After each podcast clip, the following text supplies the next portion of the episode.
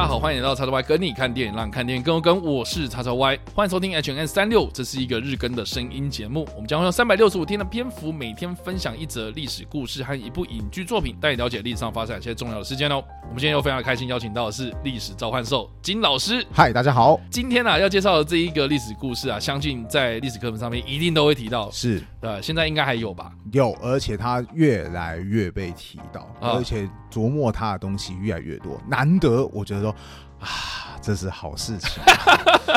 好，我们今天要介绍的历史事件呢，是发生在一九三零年的十月二十七号雾社事件。是，那这起事件呢，相信大家可能在以前的历史课本上面一定都会看到那个非常非常经典的照片，就是莫纳鲁道跟他的朋友三个人站在这个镜头前面，然后拍的一张合照嘛。是是是。对，那大家如果有经过现在的庐山温泉一带啊，就是有雾社事件抗日纪念碑，然后或是莫纳鲁道的那个纪念碑啊，就是按照莫纳鲁道的身形。哦，去建立起来的一个雕像这样子，所以我相信大家应该都有印象这张照片哈。那物色事件到底是怎么发生的呢？基本上就这个赛德克巴莱，也就是在二零一一年上映的这个由魏德圣导演所执导的电影呢，它里面所提到的背景呢，哈，基本上就是赛德克族在日本。这个征服他们的部落之后呢，对于这样的这个苦劳劳役哦，非常非常的不满哦，所以才引发了叛乱。基本上雾社事件是什么呢？就是发生在一九三零年的十月二十七号这一天，赛德克族的这个马赫坡社的族人们哦，他们开始发难哦，他们首先先切断了雾社对外的通讯，然后并且在早上大概八点左右就攻击了雾社工学校里面的正在参加运动会的一些日本人。那这起事件呢，总计造成了一百四十三位。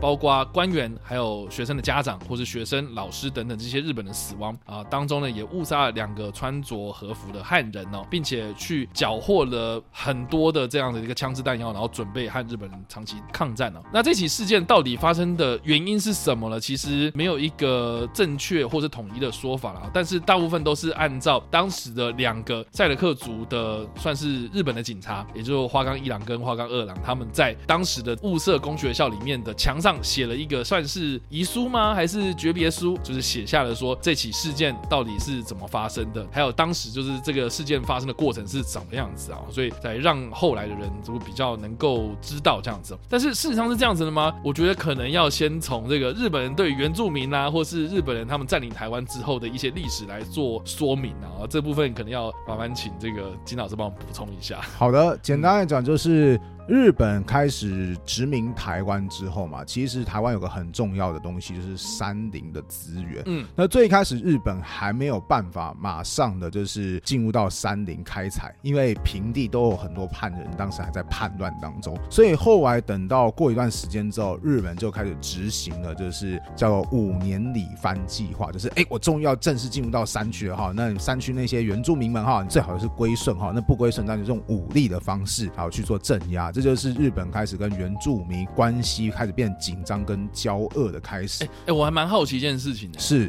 这个金老师有看二零一一年的这一部《赛克巴莱》吗？有，两部都有看吧？对对，那所以你觉得《赛德克巴莱》它算是一个依照史实改编的电影吗？哦，我这么说吧，扣除越到后面有点 太过于渲染哈，以及太过于就是浩大的战争之外，嗯，我觉得它还原的都很到位。啊，说前面的部分嘛，对，那个当然前面它还是有经过一些历史上的改变，包含就是它可能为了要更多的让主角莫纳鲁要出现，所以让他出现在一些目前学界认为他应该不会参与的战争之外，其实那些战争都是真的有爆发过的，包含就是这些顺序啦。逻辑是对对对对对，包含就是最一开始其实就有演到，就是日本有侦察队要进入到里面去，然后结果被原住民给挂掉，后来就引发了日本跟原住民之间的冲突的战争，这都是有发生的。OK，对，然后甚至还有像日本，他说啊，糟糕了，就是山势太险要，我打不进去怎么办？很好，我就策动其他原住民去对付你们原住民，所以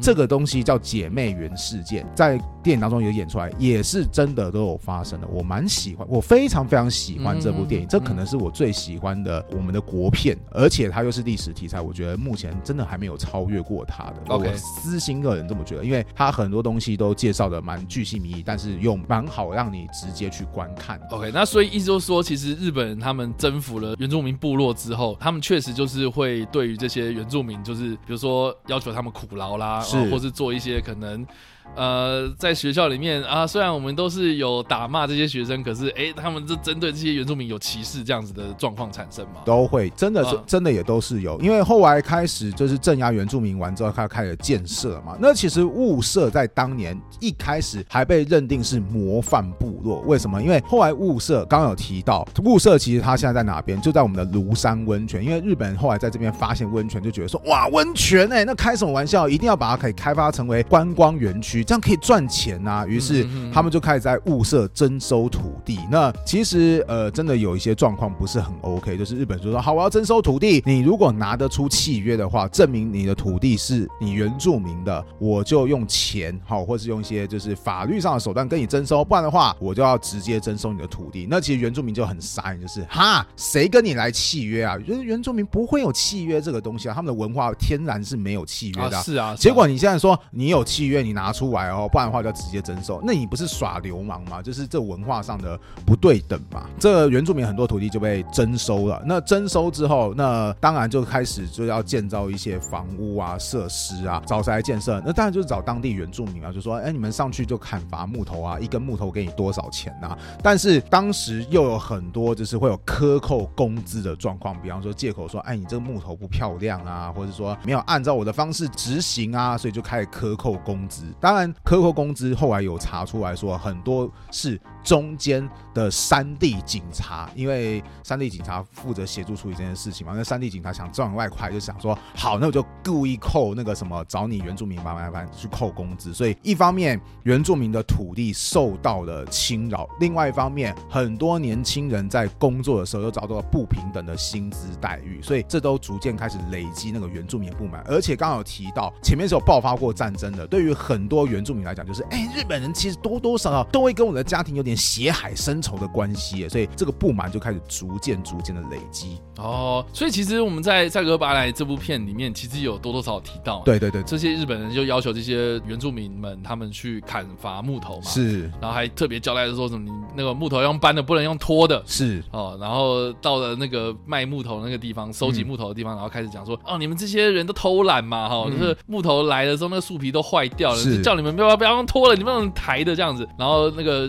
原住民就会讲说什么，哦，为了这根木头，我们是有两个人这样掉下山来了这样子，可是是这个这个情节其实多多少少是有点在影射当时就日本人对于原住民的态度，是是是是，这些都虽然说都只是电影的情节，但。在历史上真的都有发生极其类似的事情，嗯、所以我才会说这部电影它其实很多方面我都觉得很值得，就是播放给学生看。它当然有点情节上的渲染，但是它某方面来讲，它又蛮真实呈现某些历史方面的场景。OK，那当然了，就赛德克巴莱其实分上下两集嘛，是一呃第一集就是太阳旗，然后第二集就是这个彩虹桥，彩虹桥这样。那当然，这个太阳旗的最后面啊、呃，就是重现了雾社事件发生的过程。是因为后来雾社原住民在种种的压力累积之下嘛，对，嗯、然后终于就是决定说，好，我们就要反抗吧，争取我们自己的尊严。后来他们就决定说，在雾社小学校，因为雾社小学校举办运动会的时候，附近的日本人都会集合，就。在那天攻击出现的日本人，顺带一提啊，其实当年哈后来雾社事件爆发的时候，台湾有报纸媒体是在检讨这件事情的，绝大部分都有检讨日本政府说啊，你看你就是那个克扣工资啊，文化上的霸凌啊，也是检讨蛮多东西，但他们也有检讨原住民一点，这也是其实现在还有另外一部纪录片叫做《赛德克巴莱余生》，它是纪录片，有些人去访问就是雾社事件的后续的家。家属吗？对，后裔跟家属，然后其实有些人对莫纳鲁道有点不谅解，就是因为。当年在攻击这些日本的时候，他真的是像刚一开始插完无差别太对无差别格他就是男人也杀，女人也杀，小孩也杀。那其实当时连平地的那个台湾报纸媒体都有检讨说，哎，你原住民这个不是破坏你的习俗吗？因为出草是要只能攻击对方的成年男性，然后这个是破坏规矩的。不过某方面来讲，我个人的解释是，就是因为双方仇恨已经太深了，当时可能原住民已经杀疯了，或是他们已经气疯了，所以他们可能连一些他们很看重的祖先的规矩，他们都已经不想遵守了，就就就情况失控了嘛。对对对，当下其实那个你知道吗？就是肾上腺素一爆发，那其实很多事情就是杀红了眼这样。对对对对，所以蛮残酷的。对，所以后来当时就是创下算是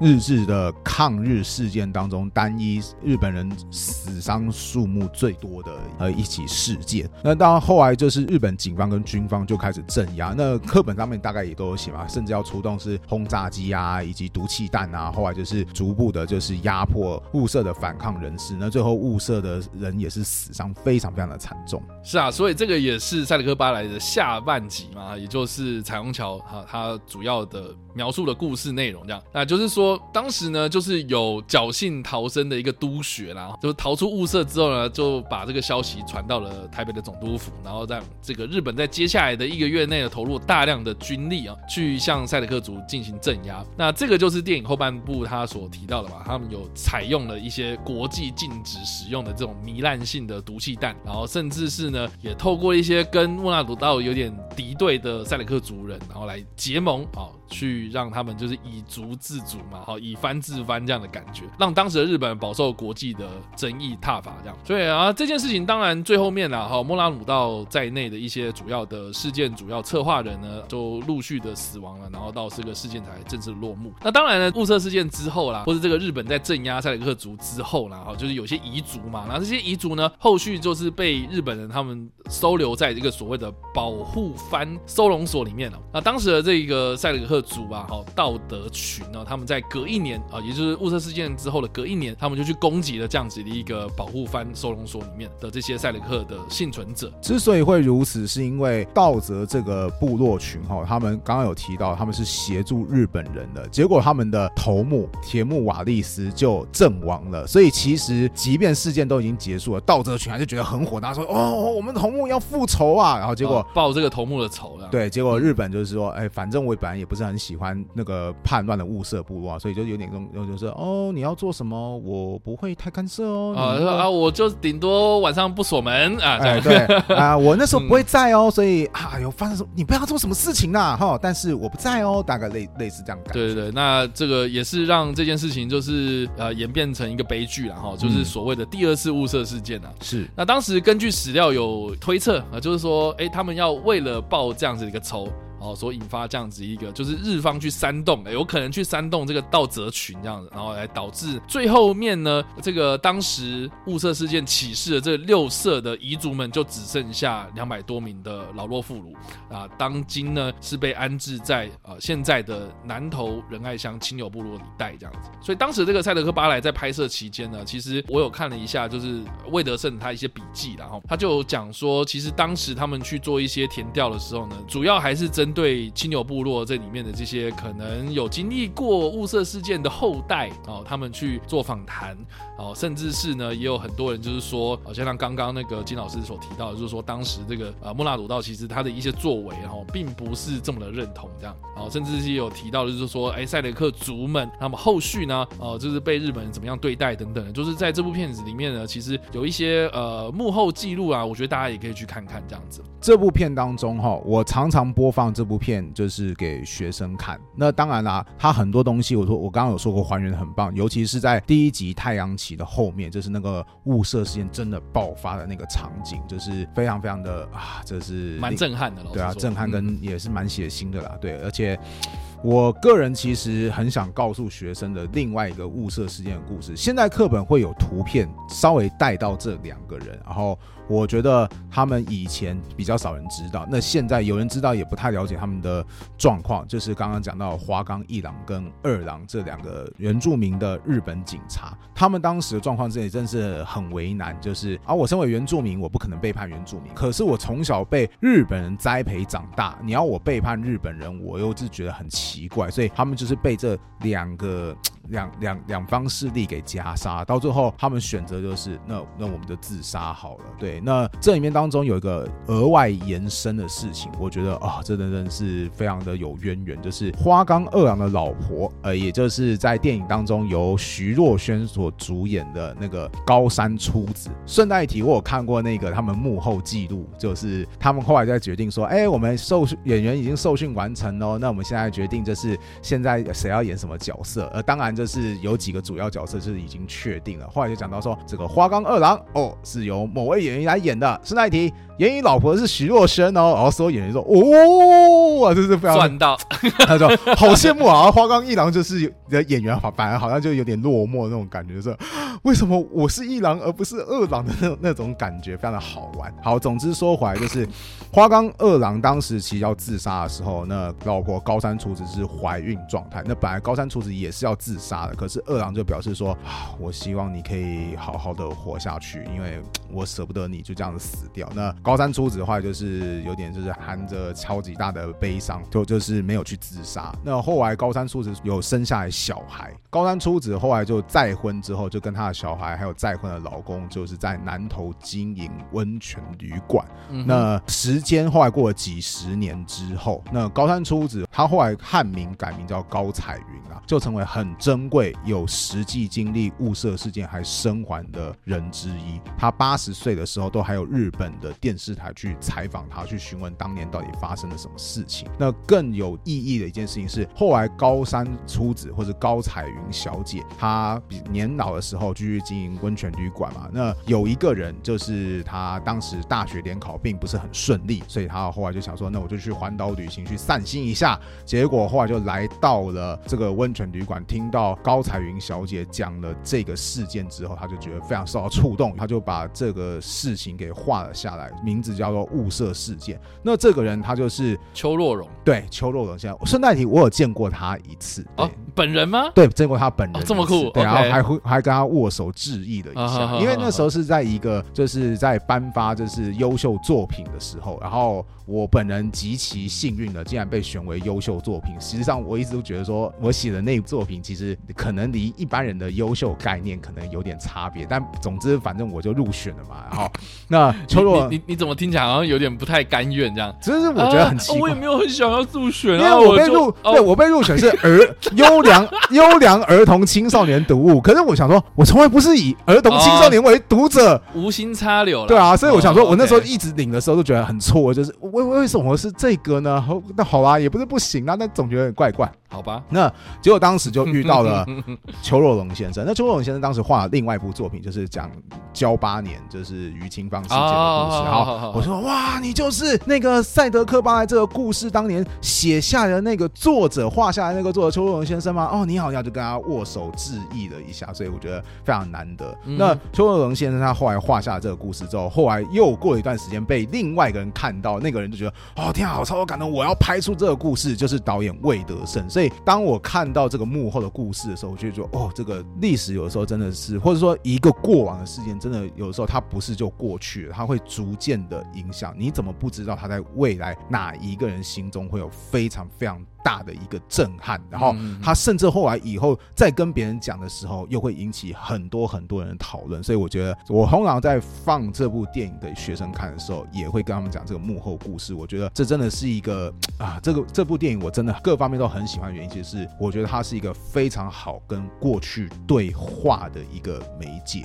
我还蛮好奇的，你当时是有在课堂上然后放给学生看？是。那学生们的反应都是一开始会有点震撼，说啊，就是最后雾社哦出草嘛，对，他说哦哦哦，他真的砍下去了 哦，好，可是过一段时间之后，就是又有些人就是大家可能是胆子比较大的男同学说哇，first blood，second blood，double kill，triple kill，然后那个开始这样喊起来了，然后当那个但是学生都会在事后表示，哦天啊，这个我们不知道原来课本上的东西真实可能是这个样子。嗯，我觉得这真的是为什么我很喜欢在课堂当中放我觉得很棒的电影的原因，就是我们读文字，它就只是一个平面上的一个东西，你可能知道发生的事情，但你没有很深的感受到。电影它透过影像、透过声音、透过很多的呈现，让我们真的可以去感受到历史。对，当然前提是拍的好，拍的很烂的话，那另当别论了。你是说撕什么东西的吗？啊、呃，没有，我是说那个，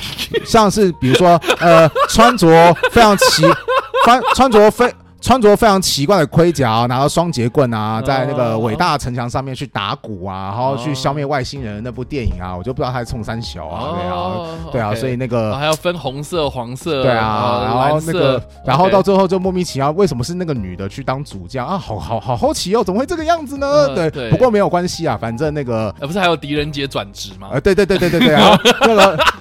你说这部电影那个什么，大家知道我们来讲什么就好了哈。那你说这部电影，这我就没有想要说它跟 过去之间有什么对话哈。拍的好，我再说说一下，历史电影拍的好，是我们可以好好跟过去对话的一个媒介。所以我非常喜欢在课堂上面播放这部电影，也非常鼓励还没有看过，毕竟这部电影离我们上映的时候也有一段时间了，真的可以好好去看一看，可以去了解一部优秀的电影，以及去讲在台湾发生一个这么呃震撼的一个往事。是啊，二零一一年上映的，它一转眼也十一年前的东西了。是啊，是啊，真的是大家真的好好好这个难得啦哈！我觉得这部片真的是很值得一看的，对而且很骄我我看完之后我觉得很骄傲啦，因为就是很少有台湾的电影他们会用这样的规格，然后这样的一个规模，然后这样的一个质感，然后去啊描述一个历史故事这样子，我觉得很棒。嗯、好了，那以上呢这个就是我们今天所介绍的历史故事啊，雾社事件，也是我们所推荐的电影。赛德克·巴莱，不知道大家在听完这个故事之后有什么样的想法，或是你们看过这部电影呢？都欢迎在留言区帮留言，或在首播的时候跟我们做互动哦。